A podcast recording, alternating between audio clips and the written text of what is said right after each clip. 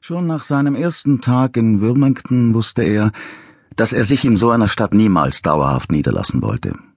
Sie war zu touristisch und wirkte wie aufs Geratewohl gewachsen, ohne jede Planung.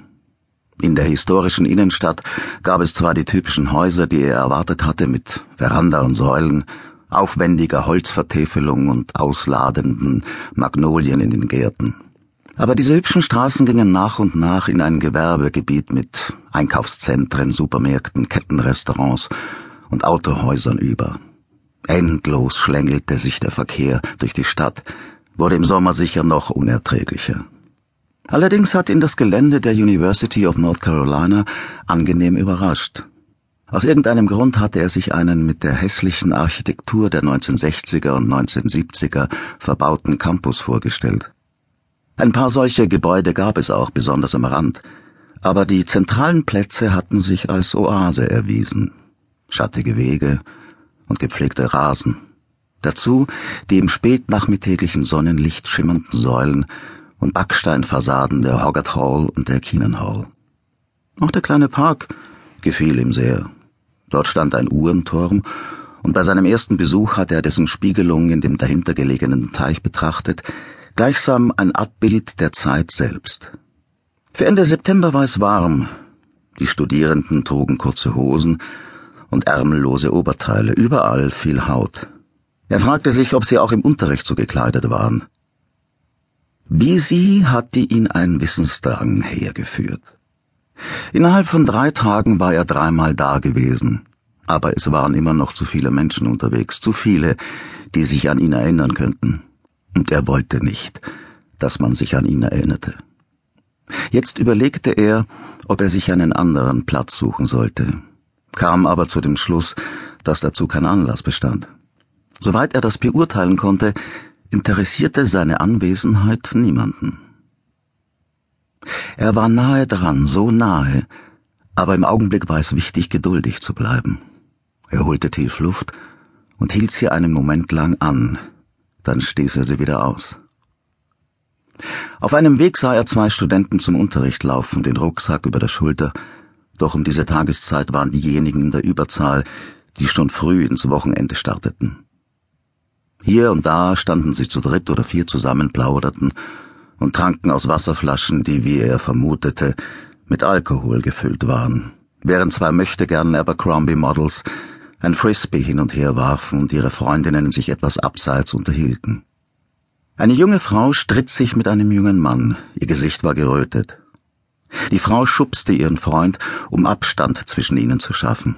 Darüber musste er lächeln, denn er respektierte ihre Wut. Und im Gegensatz zu ihm selbst war sie nicht gezwungen, ihre Gefühle zu verbergen. Hinter dem Paar spielte ein weiteres Grüppchen eine Runde Football, mit der unbekümmerten Selbstvergessenheit derer, die keine echte Verantwortung trugen.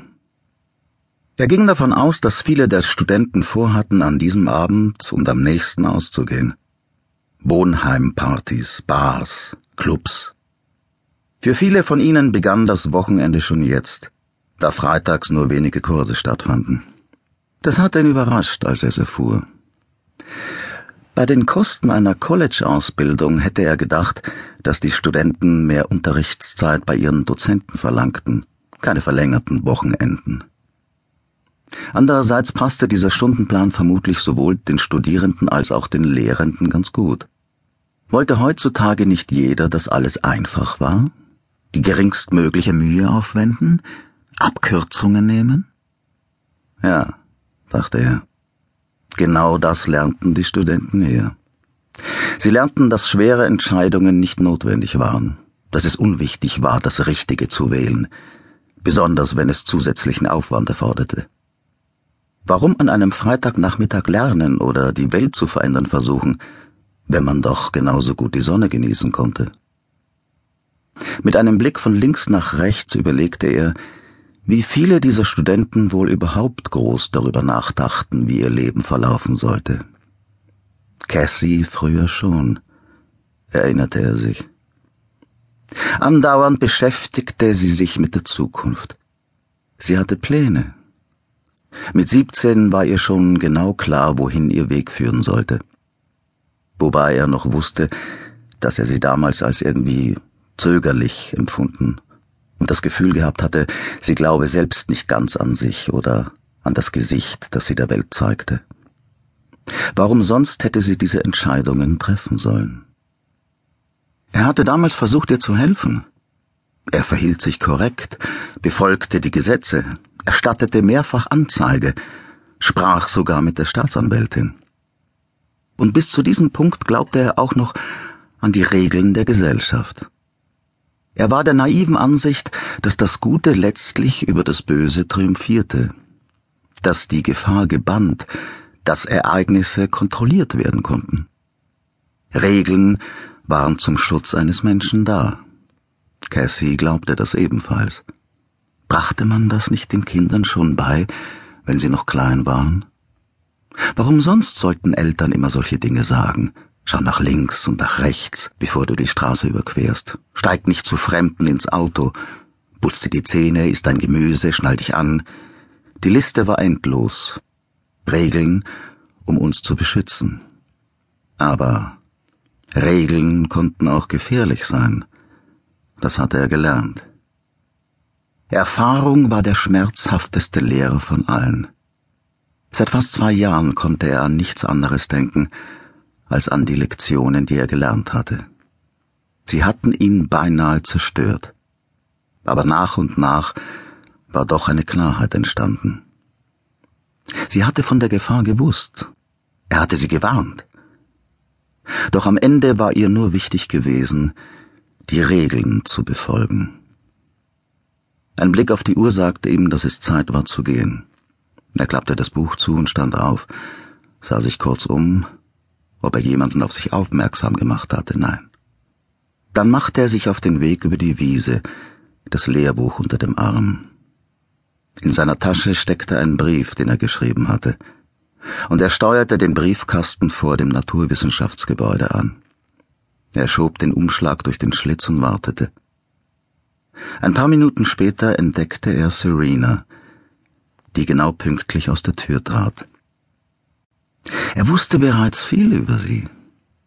Heutzutage waren ja offenbar alle jungen Menschen auf Facebook und Twitter und Instagram und Snapchat und präsentierten ihr Leben jedem, der Lust hatte, die Puzzleteile zusammenzusetzen.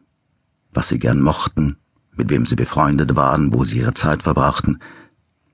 Aus einem Facebook-Post wusste er schon, dass Serena und ihre Schwester an diesem Sonntag zum Brunch zu ihren Eltern gingen und als er sie nun vor sich herlaufen sah, die dunkelbraunen Haare über den Schultern, fiel ihm erneut auf, wie schön sie war. Sie besaß eine natürliche Anmut und erntete ein anerkennendes Lächeln von den Männern, die ihr begegneten, was sie allerdings ganz ins Gespräch vertieft gar nicht zu bemerken schien. Neben ihr lief eine kleine, füllige Blonde, eine Kommilitonin, mit der sie gerade ein Pädagogikseminar gehabt hatte. Er wusste, dass sie Grundschullehrerin werden wollte.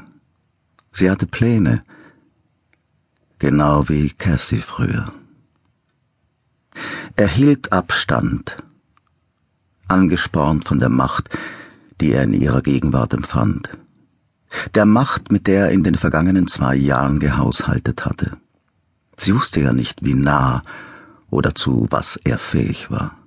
Sie sah sich nie über die Schulter um, aber warum auch? Er hatte keine Bedeutung für sie. Er war nur eins von vielen Gesichtern in der Menge. Er fragte sich, ob sie der Blonden wohl von ihren Wochenendplänen erzählte, herunterrasselte, wohin sie gehen oder wen sie treffen wollte. Er für seinen Teil hatte vor, sich am Sonntag zum Familienbrunch zu gesellen, wenn auch nicht als Gast. Vielmehr würde er sie aus einem Haus ganz in der Nähe in einem durch und durch bürgerlichen Stadtviertel beobachten. Das Haus war seit einem Monat leer. Die Eigentümer hatten es durch Zwangsvollstreckung verloren, es stand aber noch nicht zum Verkauf. Die Türschlösser waren zwar solide, doch es war ihm gelungen, sich ohne große Mühe durch ein Fenster Eingang zu verschaffen. Vom Schlafzimmer aus hatte er Aussicht auf die Veranda und in die Küche von Serenas Familie. Am Sonntag würde er sie alle beim Lachen und Scherzen am Essenstisch beobachten.